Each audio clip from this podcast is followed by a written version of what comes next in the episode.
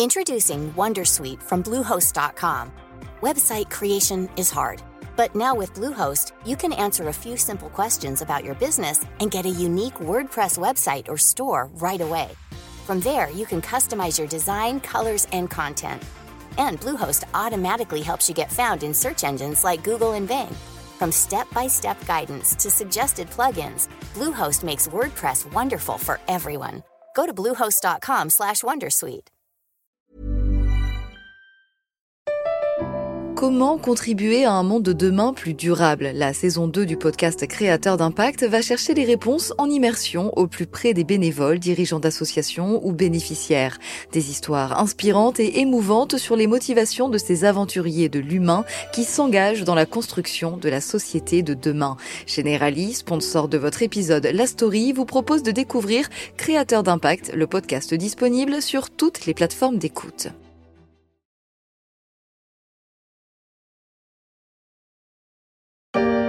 Est-ce que tu préfères faire pitié et prendre le bus tous les jours ou commencer très rapidement à faire de l'argent avec moi grâce à ton téléphone et pouvoir peut-être acquérir ce genre de véhicule haut de gamme?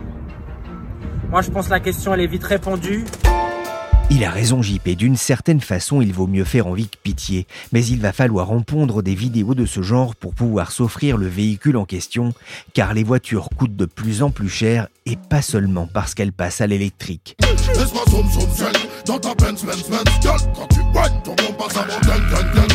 Je suis Pierrick Fay, vous écoutez La Story, le podcast des échos. Chaque jour, la rédaction se mobilise pour analyser et décrypter un sujet de l'actualité économique, sociale ou financière. Aujourd'hui, on va essayer de comprendre pourquoi le prix des voitures augmente et pourquoi ce n'est sans doute pas prêt de s'arrêter. Oh,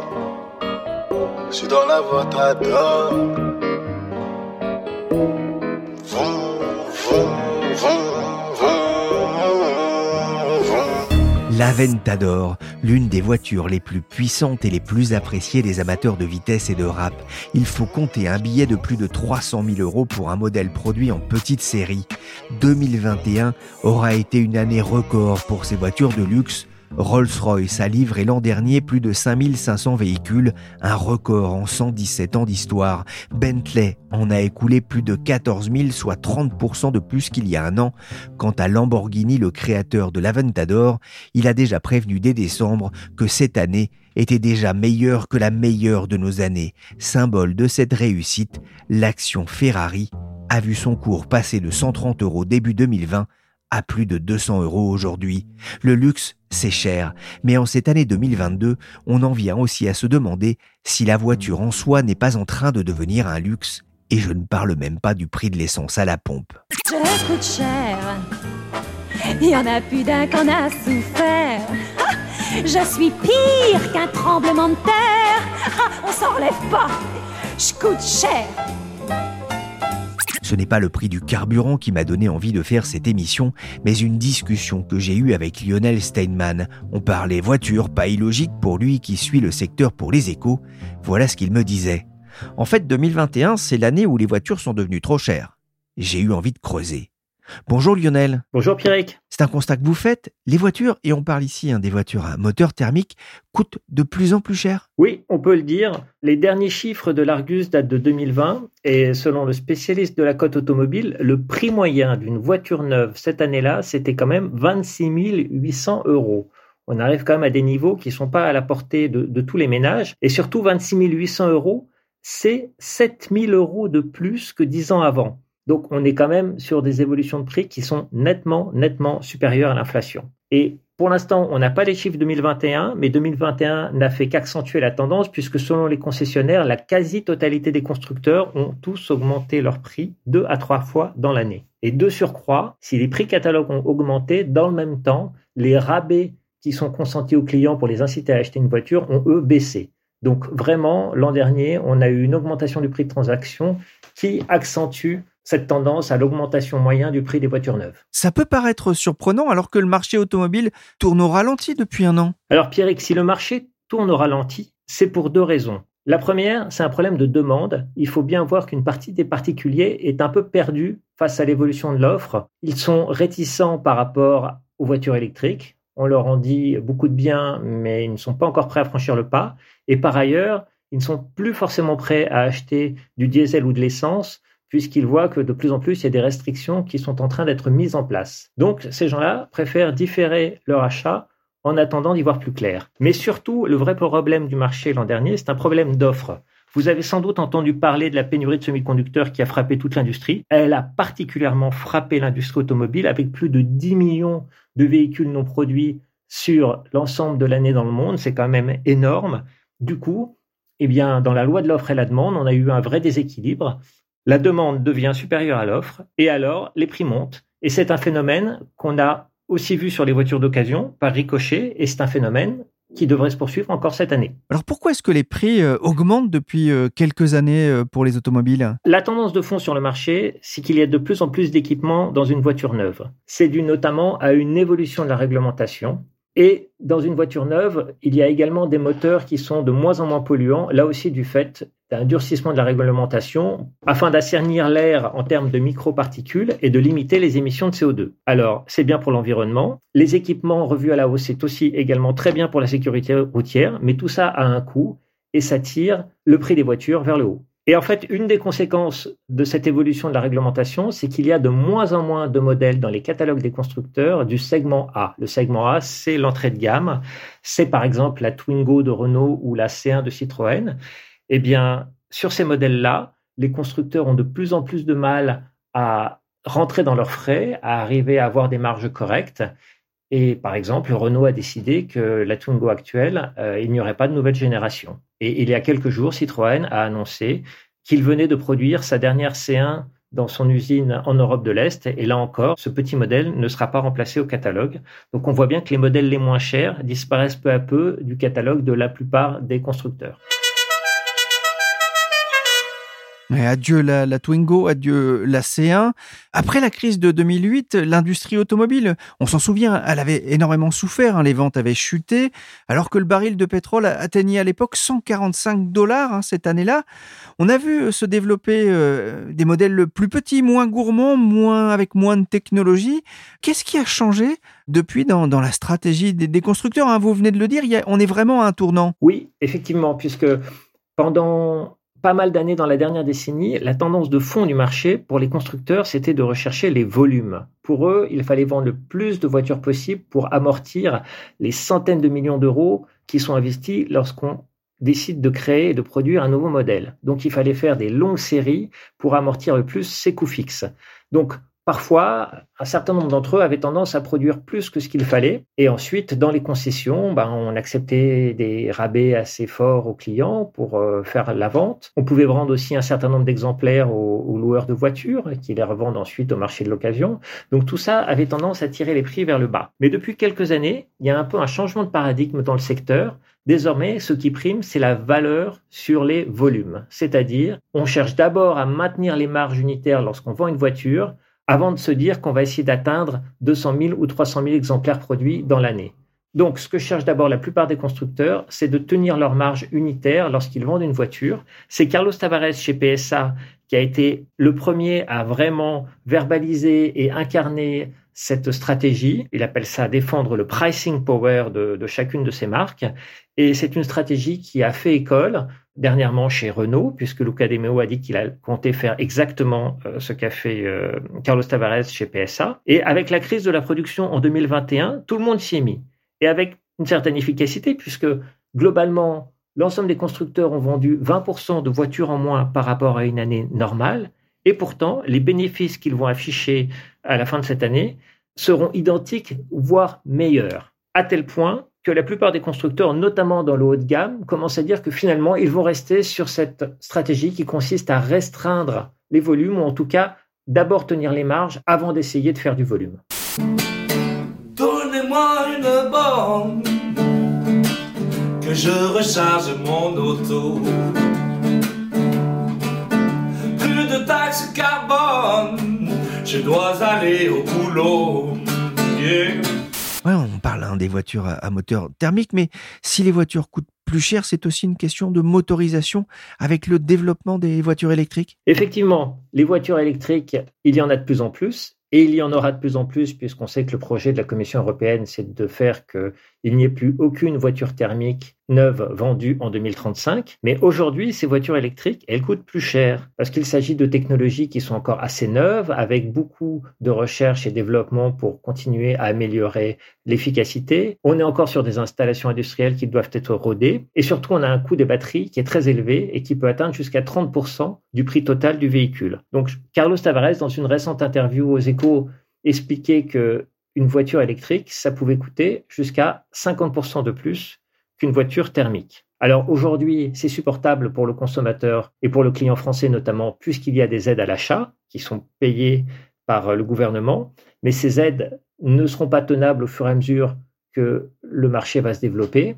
Et donc, il y a vraiment un problème de prix qui va se poser et qui va obliger finalement les, constructeurs à, baisser petit à petit leur prix. Lionel, hein, vous, parliez de cette interview de Carlos Tavares, le PDG de Stellantis aux Échos, une interview que vous avez réalisée avec Dominique Seux. Elle a fait pas mal de bruit hein, dans le Landerneau euh, automobile. Il explique notamment que l'électrification, c'est la technologie choisie par les politiques et pas par l'industrie. Et il ajoute, nous risquons de perdre les classes moyennes qui ne pourront plus acheter de voitures. Il y aura des conséquences sociales. Ce sont des mots euh, très forts hein, pour l'un des plus gros constructeurs euh, du monde. C'est vrai que Carlos Tavares, on ne peut pas lui faire ce reproche. Carlos Tavares a toujours été très franc et ne se cache jamais derrière son petit doigt. Ce qui est assez agréable d'ailleurs quand on est journaliste, puisqu'il euh, ne cherche pas à avoir une parole qui plaît aux consommateurs ou au marché financier, mais il dit vraiment ce qu'il pense. Et Carlos Tavares trouve que le changement qui est demandé par le politique à l'industrie automobile est trop rapide, que le fait de passer à 100% de voitures neuves électriques en 2035, c'est trop rapide, et il le dit, car il alerte sur le fait qu'il pourrait y avoir des dégâts dans le tissu industriel avec un certain nombre d'usines, mais surtout de sous-traitants qui sont spécialisés dans les moteurs thermiques et qui pourront peut-être ne pas suivre ce mouvement avec de gros risques sur l'emploi. Enfin, en tout cas, ça signifie, si on écoute bien ce qu'il dit, c'est que le prix des voitures électriques ne risque pas non plus de diminuer dans, dans les prochaines années? En fait, le prix des voitures électriques doit diminuer parce qu'à 50% en moyenne plus cher qu'une voiture thermique aujourd'hui, on risque de priver toute une partie des ménages de l'opportunité, de la possibilité d'acheter des voitures neuves. Donc il faut que les prix baissent. Et d'ailleurs, tous les constructeurs s'y mettent. Le dernier en date, c'est Renault avec le patron Luca De Meo qui a dit voilà, maintenant le challenge dans les années à venir, c'est de rendre vraiment la voiture électrique abordable, aussi abordable que les voitures thermiques. Et la future R5, qui est le grand projet de Renault comme voiture électrique populaire, la future R5, donc, elle devrait avoir un prix inférieur de 33% en 2024 à celui des voitures électriques qui sont équivalentes aujourd'hui. Donc on voit qu'il y aura vraiment un effort en trois ans fait par Renault pour arriver à baisser les prix et démocratiser la mobilité électrique. On espère qu'ils vont y arriver et on espère que d'autres constructeurs vont suivre cet exemple. A priori, il y en a quand même un certain nombre qui sont bien partis pour. Oh, Ma parole Mais on dirait une Renault 5 Ah, dis donc, c'est rigolo, ces machins-là ouais, la, R5 électrique, on en a fait un podcast, hein, d'ailleurs, dans, dans la story des échos. Je vous invite vraiment à aller l'écouter, c'était très intéressant. Et puis, on parle hein, aussi de cette voiture hein, qui a marqué euh, l'histoire de Renault. Carlos Tavares, lui, c'est le patron du groupe concurrent à Stellantis. Il dit autre chose d'intéressant dans cette interview. La stratégie de valeur, c'est-à-dire augmenter les prix elle traduit avant tout le respect du travail de, nos collaborateurs. C'est assez rare comme parole. C'est vrai que c'est assez rare. Carlos Tabares dit souvent dans ses interviews qu'il est très sensible aux efforts qu'il demande euh, aux, salariés de compétitivité. C'est vrai que Carlos Tavares a toujours, je l'ai dit, un discours très cash et notamment, généralement, le discours qu'il tient vis-à-vis -vis de ses salariés, c'est de leur dire il n'y a que la performance qui vous protège. Donc, soyez productif, soyez performant, sinon votre usine sera en danger, en résumé. Donc, le discours, généralement, est articulé autour de la performance et de la productivité, en soulignant que finalement, augmenter les prix, c'est aussi rendre hommage aux efforts de productivité faits par les salariés. C'est une belle manière de le dire. Pour promener Mimi, ma petite amie Mimi et son jeune frère Toto, j'ai une auto. Je l'ai payé 300 balles chez monsieur Hannibal, le marchand d'occasion de la rue de Lyon. Pour baisser le prix de son auto, il y a l'occasion. Évidemment, pour les voitures neuves, ça ne marche pas. Alors pour vendre des voitures neuves, les constructeurs misent de plus en plus sur le leasing, qu'il s'agisse de la location avec option d'achat ou de la location longue durée. Bonjour Anne Fetz. Bonjour. Vous êtes journaliste aux échos, vous constituez avec Lionel le service auto du journal. Alors d'abord, Comment se porte le leasing en France? Alors le leasing, c'est un marché en pleine croissance, euh, notamment auprès des ménages. Donc on parle des financements d'achat de voitures neuves par des formules de location longue durée ou de location avec option d'achat. Et, pour les entreprises, euh, ces formules sont déjà bien ancrées puisqu'elles représentent plus de 80% des financements des flottes. Mais pour les particuliers, c'est assez nouveau et ça se développe beaucoup depuis 6 euh, ou 7 ans. Quand on regarde les chiffres, c'est assez spectaculaire. En 2012, c'était 11% des ménages qui finançaient leur voiture neuve avec du leasing.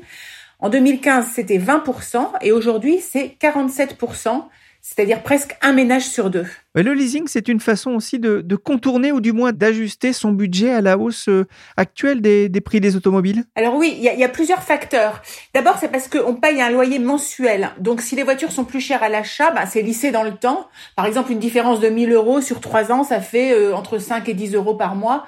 Donc sur le loyer, c'est plus facile à faire passer. Ensuite, souvent aussi, on peut choisir des formules tout compris avec euh, l'assurance, l'entretien. Et donc ça, ça rassure les gens sur le fait qu'il n'y aura pas de mauvaise surprise sur leur budget par des réparations imprévues par exemple. Alors il y a aussi un élément un peu plus compliqué qui fait que pour un même budget, on peut avoir euh, des voitures plus haut de gamme ou mieux équipées. Cet élément, c'est que les, loyers sont calculés en fonction de la valeur résiduelle de la voiture, c'est-à-dire le prix auquel le loueur la revendra à l'échéance du contrat, euh, c'est-à-dire trois ou quatre ans plus tard. En fait, c'est le loueur qui prend le risque de la revente. Et en fait, comme le prix des voitures haut de gamme ou celles qui ont certains équipements, par exemple, je sais pas, des fauteuils en cuir, les prix de revente baissent moins vite dans le temps que pour ceux des voitures euh, lambda le loueur se dit qu'il pourra la revendre assez cher à l'échéance du contrat. Et donc, du coup, bah, les, loyers sont moins élevés. Ah, c'est vrai que le leasing hein, permet aussi euh, d'accéder à des voitures plus haut de gamme ou mieux équipées pour un loyer donné. Une façon aussi de se faire plaisir. Vous le disiez, Anne, les LLD et les LOA concernent surtout le marché du neuf, mais on commence à voir aussi ce type de contrat arriver pour les véhicules d'occasion. Ah oui, forcément. Vu, les avantages pour les ménages, il y a une vraie demande de leasing euh, maintenant aussi sur les voitures d'occasion. En fait, ça progresse assez doucement parce que pour euh, des histoires de, chaînes de TVA, on peut proposer du leasing que sur des voitures d'occasion qui étaient déjà en leasing quand elles étaient euh, en voiture neuve. Donc en gros, ce sont les voitures qui euh, récupèrent les loueurs longue durée au bout des contrats. Ce, sont ces voitures-là qui sont éligibles et seulement celles-là. Donc il y a quelques années, il y en avait pas beaucoup, mais là c'est en train de progresser. Et, donc en, en, 2020, le leasing représentait déjà 17% des financements des voitures d'occasion chez les particuliers. Euh, ce qui est pas mal. Donc oui, oui, ça augmente, tout à fait. On a vu hein, l'intérêt potentiel pour euh, les automobilistes, hein, notamment euh, d'avoir une vision un peu plus long terme hein, de ce que coûte leur voiture, parce que ça coûte cher en général d'avoir une voiture. Quel est l'intérêt, à contrario, pour l'industrie automobile de, louer les voitures qu'elle produit? Il y a pas mal d'avantages. En fait, ça permet déjà aux constructeurs de fidéliser les clients, parce que les études montrent qu'à la fin du contrat, ils choisissent le plus souvent une voiture de même marque. Donc ça fait des clients un peu captifs pour les constructeurs Ça leur permet aussi de faire travailler leurs concessionnaires avec les contrats d'entretien de la voiture, parce que sinon, euh, les clients qui sont pas liés par des contrats, euh, bon, ils vont chez le concessionnaire au début quand leur voiture est toute neuve, et ensuite, euh, au bout de deux ou trois ans, ils, changent, ils, vont plutôt chez le garagiste qui est le plus près de chez eux. Et donc là, ça permet d'assurer un peu des revenus aux, concessionnaires. Donc du coup, les constructeurs ont pas mal poussé la location longue durée, ce qui explique aussi largement le succès de ces formules.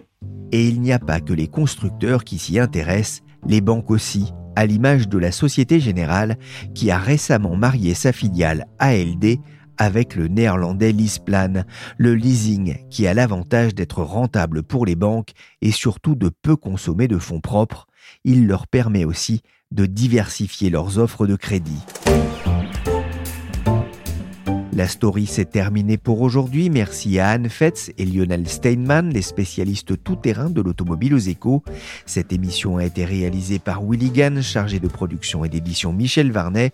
Vous pouvez retrouver la story sur toutes les plateformes de téléchargement et de streaming de podcasts. N'hésitez pas à vous abonner et à nous donner 5 étoiles si l'émission vous a plu.